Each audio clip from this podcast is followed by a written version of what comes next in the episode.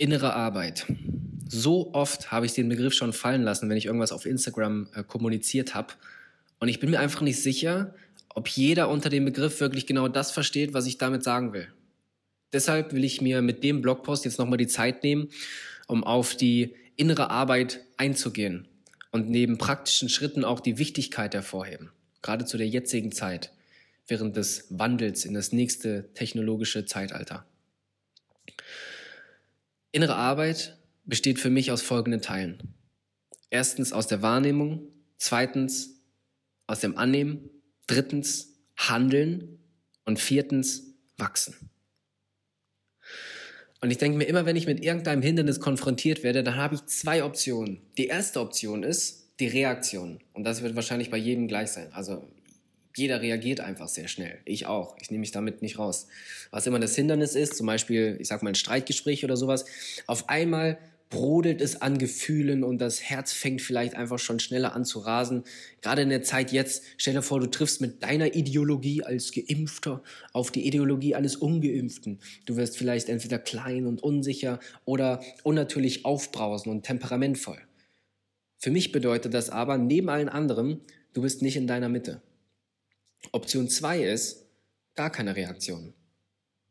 Wenn sich in mir kein Gefühlsbad aufbaut, was mich überwältigt, dann zeigt es mir, dass ich zentriert und klar bin, dass ich offen bin, um ruhig und selbstbewusst zu mir zu stehen, um mich gleichzeitig auf die Situation einlassen kann, wenn es notwendig ist. Es bedeutet für mich, ich bin in meiner Mitte und ich habe bereits ganz gute Arbeit hier geleistet. Und wie geil ist das? Ich nehme das mittlerweile schon nicht mehr so häufig wahr, wie ich es eigentlich könnte. Also so viele Situationen. Ähm, weil viele Sachen tangieren mich einfach auch gar nicht mehr. Sachen, die mich früher unter Druck gesetzt haben, die lasse ich heute einfach sein. Sowas wie, nö, mit deiner Meinung stimme ich jetzt nicht überein. Oh, wieso finde ich keinen Parkplatz? Sowas wie, wenn ich weiß, dass jemand lügt oder früher habe ich mich auch noch oft über das Wetter irgendwie beschwert. Es ist zu kalt, es ist zu warm, es ist zu dunkel, es ist zu hell, es ist zu nass, es ist zu bewölkt. Du kannst dich ja immer aufregen. Also egal ob zwischenmenschlich oder ganz triviale Dinge im Außen. Wenn ich überlege, dass ich früher so viel Energie verschwendet habe, sogar äh, wegen dem Wetter, dann denke ich mir, ey, das ist Wahnsinn. Ich denke, was ich dir damit sagen will, ist sicher, kann ich mich reinsteigern in die Tatsachen, dass mir mein Gegenüber zum Beispiel jetzt gar nicht die Wahrheit erzählt. Das mache ich bestimmt auch, wenn es einen geschäftsrelevanten Inhalt hat. Aber wenn nicht, dann verschwende ich jetzt einfach keine Gedanken mehr da rein. Ich mache mir eine kleine stille Notiz in meinem Hinterkopf über die Person und dann war's das.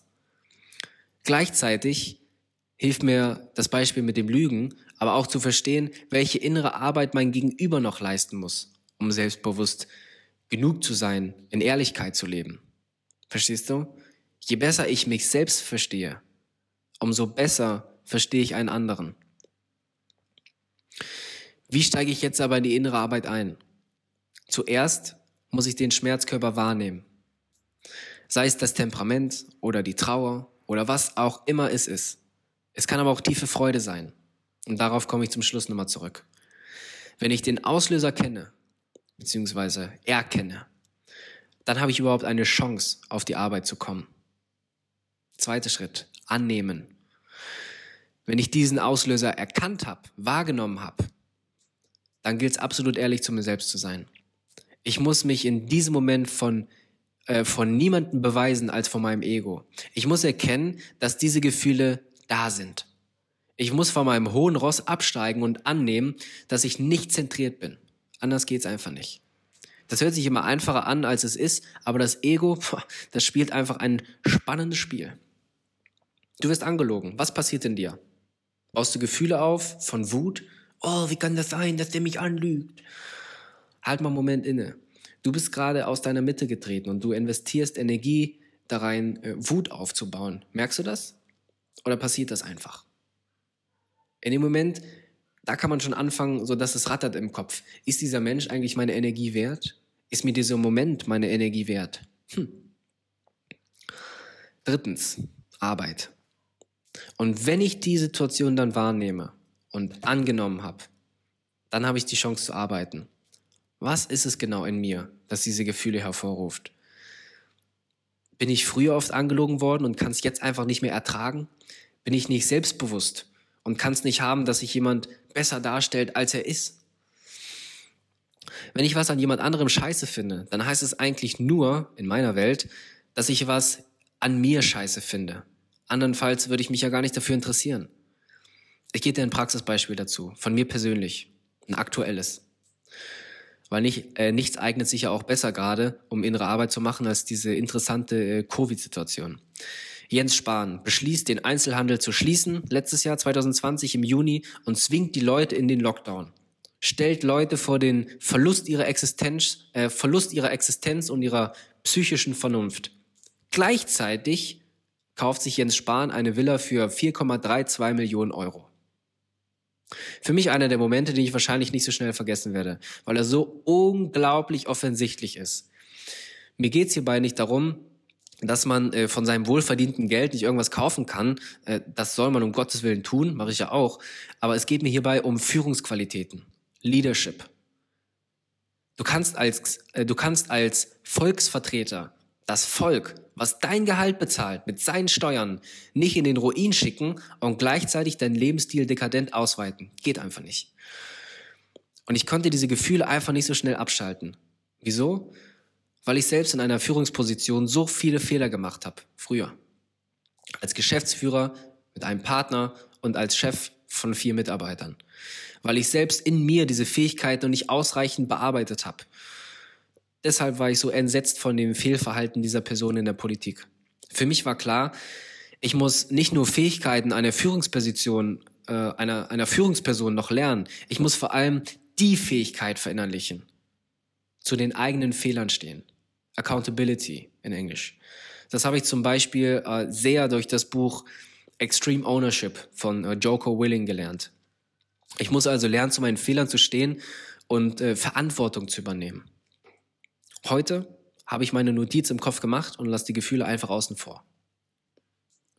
Viertens, Wachstum. Erst wenn ich die Gefühle wahrgenommen habe, angenommen habe und Arbeit reingesteckt habe, dann kann ich in der nächsten Konfliktsituation vielleicht besser reagieren. Anders geht's nicht. Die Folge daraus? Ich verschwende keine Energie mehr in Schwachsinn und ich habe noch mehr Energie, um sie nützlich zu investieren. Ergo spare ich auch Unmengen von Lebenszeit. Das ist innere Arbeit für mich. Gefühle wahrnehmen, Gefühle annehmen, Arbeit hereinstecken, um zu lernen, wo der Fehler liegt, wie ich ihn optimieren kann und ihn eben dann zu optimieren. Daraus entsteht Wachstum. Aber wie fange ich jetzt damit an? Möglichkeiten gibt's überall. Aber ich muss erstmal lernen, still zu sein. Ich muss von diesem ständigen Wirbeln und Tun erstmal ins Fühlen reinkommen. Das kann, wie bei mir, jetzt durch Ausdauersport und Atemübung sein. Darauf fokussiere ich mich ja jetzt gerade extrem. Das kann aber auch durch eine ganz klassische sitzende Meditation sein. Oder durch Spaziergänge in der Natur. Das kann ein Moment sein, wenn du morgens aufwachst oder kurz bevor du die Augen schließt, um einzuschlafen abends. Die beiden Momente habe ich ganz besonders lieben gelernt in letzter Zeit. Nimm dir zum Beispiel jetzt ein Blatt und einen Stift oder öffne die Notizen auf deinem Smartphone und dann setzt du die Überschrift Optimieren, Doppelpunkt. Dann gehst du jetzt durch ein paar Tage und versuchst einfach wachsam zu sein. Wann immer du merkst, dass du aus deiner Mitte fällst, dann schreibst du diese Situation auf. Und am Ende der Woche wirst du wahrscheinlich ein paar Punkte notiert haben und die kannst du jetzt Stück für Stück abarbeiten. Stück für Stück kannst du die Augen schließen und dich reinversetzen. Und wann immer diese Konfliktsituation wieder auftritt in deinem Alltag, kannst du innerlich diesen Fortschritt tracken, den du vielleicht schon gemacht hast und gucken, wie gut hast du eben schon gearbeitet und wie gut kannst du noch arbeiten. Du kannst dich hier tatsächlich äh, bereit machen für Veränderung, weil ich denke, in meinen Augen ist es so wirklich unvermeidbar zu wachsen, weil es wirklich sehr pragmatisch ist. Wieso ist es so wichtig? Ja, wieso? Wir leben in einer Welt, wo der Mensch extrem getrennt ist von seinem Ursprung. Das fängt ja schon dadurch an, dass man diese flache Atmung hat jetzt gerade durch unseren ständigen Kontakt mit den Geräten und dem wenigen Kontakt zur Stille. Allein physiologisch sind wir durch diese flache Atmung nicht mehr so aktiv dabei, dieses tief sitzende CO2 in unserem Kreislauf rauszuatmen und durch frischen Sauerstoff zu ersetzen. Ergo bleibt auch noch viel mehr Stress in uns drinne als vielleicht früher noch üblich. In der Welt, in der es immer schnelllebiger und größer wird, immer surrealer, dürfen wir nicht vergessen, wo wir herkommen und wer wir sind. Wir sind ein Teil der Erde. Wir sind kein Teil einer virtuellen Realität. Wir schöpfen Energie, wenn wir uns in den Elementen der Erde bewegen, entweder in der Stille oder in dem persönlichen Miteinander. Wir geben Energie aus, wenn wir uns in einer virtuellen Realität bewegen. Diese virtuelle Realität wird zwangsläufig durch das Web 3.0 bzw. das Metaversum noch tiefer in unser Leben eingreifen. Ich kann aber, also ich kann bestimmen, wie stark es eingreifen wird. Und ich kann bestimmen, welche Gedanken ich denke und welche Gefühle ich fühle. Wieso kann ich das? Weil ich mit 15 schon gemerkt habe, dass ich in der Lage bin, mein Leben zu verbessern, wenn ich lerne, meine Gefühle und meine Gedanken zu verbessern. Mein Ziel war es immer, einfach durch diese schwierigen Gespräche, äh, durch diese schwierigen Gespräche zu kommen, sei es im Außen mit mit irgendjemand anderem, mit meinem Chef oder irgendwelchen Freunden, irgendwas, irgendein Konflikt. Aber genauso war es mein Ziel immer, besser durch diese Selbstgespräche zu kommen, die ich mit mir führe in meinem Kopf. Und ich denke, das Verständnis, was, was ich aufgebaut habe zu anderen Menschen, das ist nur so extrem gekommen, weil ich mich endlich selbst verstanden habe. Beziehungsweise bin ich natürlich immer noch dabei, mich selbst zu verstehen. Es wird wahrscheinlich nie aufhören. Ich denke, die Quintessenz ist, am Ende wollen wir alle nur lieben und geliebt werden. Denk an den Satz, wenn du gerade mal in irgendeiner Covid-Situation bist oder Covid-Diskussion bist, jetzt gerade in dieser Zeit. Jeder Mensch möchte nur lieben und geliebt werden. Wir sind alle eins. Wir sind alle Liebe. Wir wurden nur geformt von Glaubenssätzen, die wir uns aufgebaut haben im Außen. Egal ob gut oder schlecht. Sehr ehrlich mit dir selbst jetzt gerade. Denkst du gerade das, was du denken möchtest? Sind es deine eigenen Gedanken oder wiederholst du nur stumpf die Gedanken von einem anderen? Was wir hier erfahren, ist ernst. Seit 21 Monaten ist es Gehirnwäsche auf beiden Seiten. Wieso weiß ich das? Weil zwei Seiten existieren. Bevor ich zum Schluss komme und nochmal eine ganz besondere an, äh, Sache ansprechen möchte, will ich aber nochmal ganz kurz über folgende Situation sprechen, die mir gestern beim Spaziergang ähm, aufgefallen ist.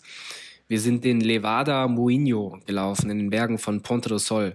So nach vier Kilometern haben wir dann Rast gemacht, an einem kleinen Wasserfall, Picknick gemacht und auf dem Rücksch Rückweg anschließend ist mir die Abendsonne ins Gesicht geschienen. Für einen kurzen Moment bin ich stehen geblieben und ich habe meine Augen geschlossen. Und ich habe mir gesagt, ich verdiene es, dass es mir so gut geht. Ich verdiene diese Sonnenstrahlen auf meiner Haut. Boah, war das ein Gefühl. Du weißt, ich arbeite zurzeit nur noch so anderthalb, äh, ein bis zwei Stunden am Tag ungefähr. Und manchmal kommt mein Ego mit seinem Leistungsdruck von früher auch nochmal durch für einen Moment und tritt mir in den Arsch und macht mir Vorwürfe, dass ich mehr tun könnte. Aber gestern in dem Moment habe ich innere Arbeit getan und hat mir auch gezeigt, wie sehr sich meine innere Arbeit schon ausgezahlt hat. Diese Sonnenstrahlen in dem Moment, den habe ich mich voll hingegeben. Ich verdiene diese Gefühle, diese guten Gefühle. Das war so schön. Ganz ehrlich, den Henry von früher würde ich manchmal einfach so gerne in den Arm nehmen. Anyway, Anfang der Woche, und das ist jetzt dieses Besondere, auf das ich zu sprechen kommen wollte. Anfang der Woche habe ich meinen ersten Coaching-Call gegeben. Ein langjähriger Follower hat mich um meine Zeit gebeten und mir mit einer lieben Anfrage das Gefühl gegeben, dass ich helfen kann. Du musst verstehen, dass ich dieses ganze Coaching-Thema jetzt gerade auf Instagram verdammt ernst nehme. Das ist so sensibel ähm, du kannst Menschen auf einmal komplett kaputt machen und auf einen ungesunden Weg lenken. Sei es, ich komme aus der Fit Fitnessszene als, als Personal Trainer oder eben als Mentalcoach. Also ich finde, das ist einfach ein, ja, ein sehr sensibles Thema.